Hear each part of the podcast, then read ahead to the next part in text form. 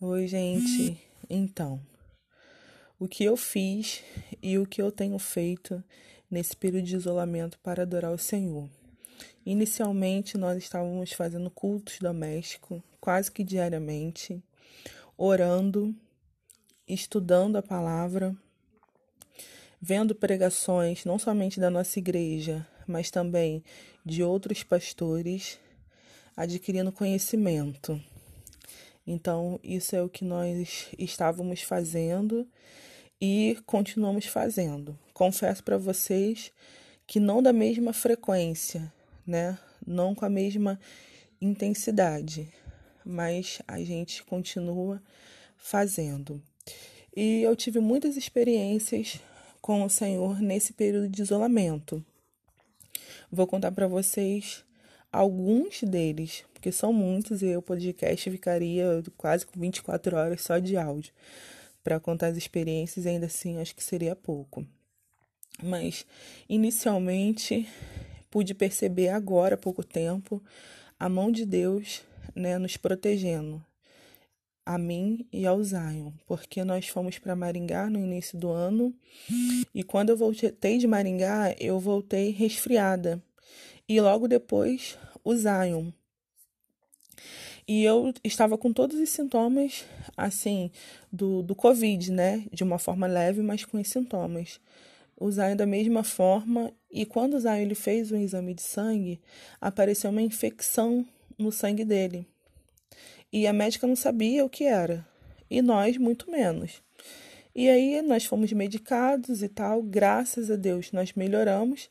E há pouco tempo que nós estávamos correlacionando as coisas, né, ligando os pontos. Então a gente acha que teve essa doença e eu posso ver a mão de Deus, né? Porque nós poderíamos ter morrido sem saber o que era, né? Como apareceu essa infecção no sangue dele, naquele momento a médica não sabia o que era. Mas graças a Deus estamos bem, né? Se foi, Deus nos curou, e se não foi, Deus tem nos guardado. Porque a palavra dele diz, né, que praga nenhuma chegará à nossa tenda. E essa tem sido a minha oração desde então para que a gente possa estar protegido debaixo das asas dele. E aconteceu que o pai do Zion, né, foi acometido dessa doença. E aí é uma doença muito agressiva para algumas pessoas. O pai do Zion ficou internado por mais de 35 dias. Ele foi entubado, ficou em coma. E foi um período aqui em casa que nós mais oramos, que nós mais buscamos a face do Senhor porque a gente sempre tem aquela impressão de que a nossa necessidade é maior do que a necessidade do nosso próximo. Então, nós fizemos campanha de oração diariamente, no horário de três horas, onde a gente se colocava de joelhos para orar, eu, Zion e Aldo, e às vezes minha mãe, quando estava aqui. Foi os 35 dias que eu jejuei todos os dias, e meia-noite eu tinha o meu momento com Deus. E Deus falava muito comigo. Na verdade, fala, né? Mas eu tô falando nesse período específico. É, falava muito comigo. Do dia 21 de abril até o dia 5 de maio, eu sempre buscando a face do Senhor e o Senhor falando comigo. No início eu fiquei muito preocupada, porque gente, às vezes a gente ora pedindo a Deus, mas a gente não acredita tanto, né? A gente não tem tanta fé naquilo que a gente está pedindo. E a palavra do Senhor, para mim, foi relacionada à fé, relacionada à confiança, relacionada a descansar, relacionado à esperança. E Deus sempre falando comigo.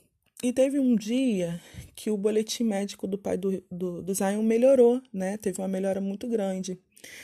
E aquele dia é, foi muito complicado, porque eu e Isaín teve um, um pequeno desentendimento, mas aquilo me causou uma raiva muito grande.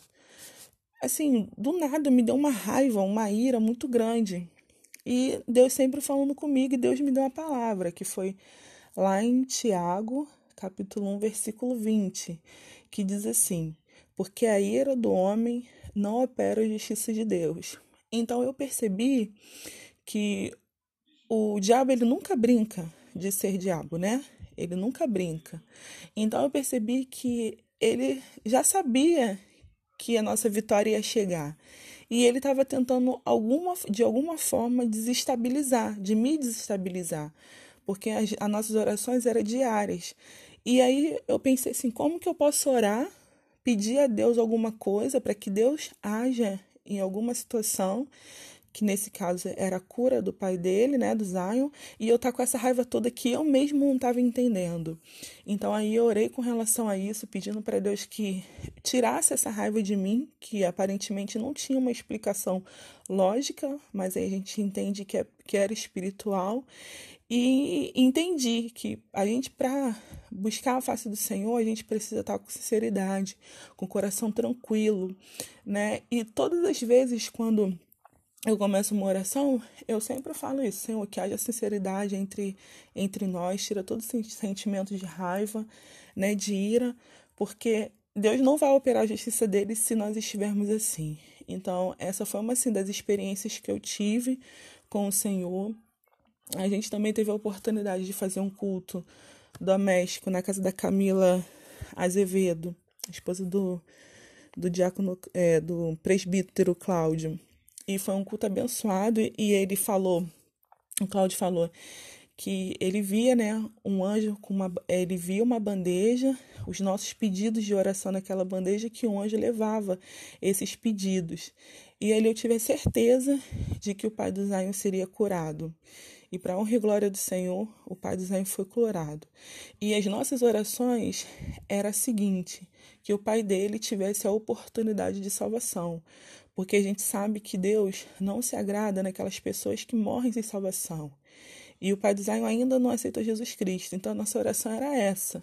Então eu acredito que Deus deu mais essa oportunidade para ele, para que ele reconheça a grandeza do Senhor na vida dele e possa servir a Jesus, a Jesus Cristo como nós servimos. Então, assim, eu tive muitas experiências com Deus, eu confesso para os irmãos que depois que o pai do Zion teve alta, nós diminuímos as nossas orações e aí Deus ele me advertiu de novo. Deus sempre está me advertindo com relação a isso. E ele diz assim: a sua necessidade não é maior do que a necessidade do seu irmão. Por acaso essas pessoas, todas elas já estão curadas do Covid-19? Por acaso essa pandemia acabou? Então Deus me fez entender que enquanto eu tinha alguém próximo na minha família, né, com esse problema, eu estava nós, né, estávamos praticamente todos os dias nos pés do Senhor, orando, buscando. E quando ele teve alta, diminuiu. E aí Deus me, me advertiu com relação a isso e eu falei assim: realmente, Senhor. E Deus colocou no meu coração de nós estarmos orando pelas famílias. Então, diariamente, nem sempre no mesmo horário. A gente ora pelas famílias e nesse momento de oração eu peço pelas pessoas que estão enfermas com essa doença, não só com a Covid, mas com outras doenças. Eu peço a Deus para que continue nos livrando desse mal e para que Deus, né, que o Espírito Santo possa consolar as famílias que perderam os seus antes queridos. Então, é, eu disse isso quando eu preguei na igreja no mês de maio, que a pandemia, para algumas pessoas, veio e tem família que está passando tranquilamente, porque já tinha uma harmonia, né? Eu acho que só é, fortaleceu mais o laço familiar. E algumas pessoas não estão se saindo muito bem. Mas eu vejo isso como a oportunidade que Deus está dando para as famílias e para a sua igreja, né, de se posicionar, de refletir. Ouço muitas pessoas dizendo que quando isso tudo passar nós vamos ser pessoas melhores, mas eu tenho minhas dúvidas com relação a isso. É o que a gente espera, mas sinceramente eu tenho minhas dúvidas. Então, assim, a gente tem visto, né, o mover de Deus. Glorifico a Deus porque a gente não está tendo contato, né, como antes, mas Deus tem direcionado para que a gente possa estar próximos de alguma forma. Então, essa foi uma das experiências que eu tive, né, com o Senhor nesse momento de isolamento social. Peça a Deus para que isso termine logo, para que a gente possa é, se ver, né? Se abraçar, melhor dizendo. Que ver a gente até tá vendo, né? Mas que a gente possa se abraçar, aquele abraço apertado, né? Aquele aperto de mão caloroso.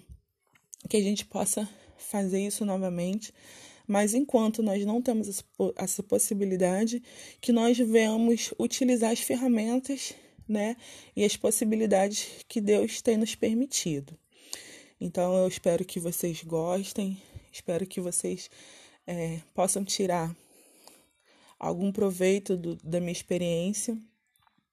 E vamos ficar, ficando por aqui. Vocês tenham uma boa noite, uma semana boa, ah, uma semana abençoada e até a próxima. Fiquem com Deus. Tchau.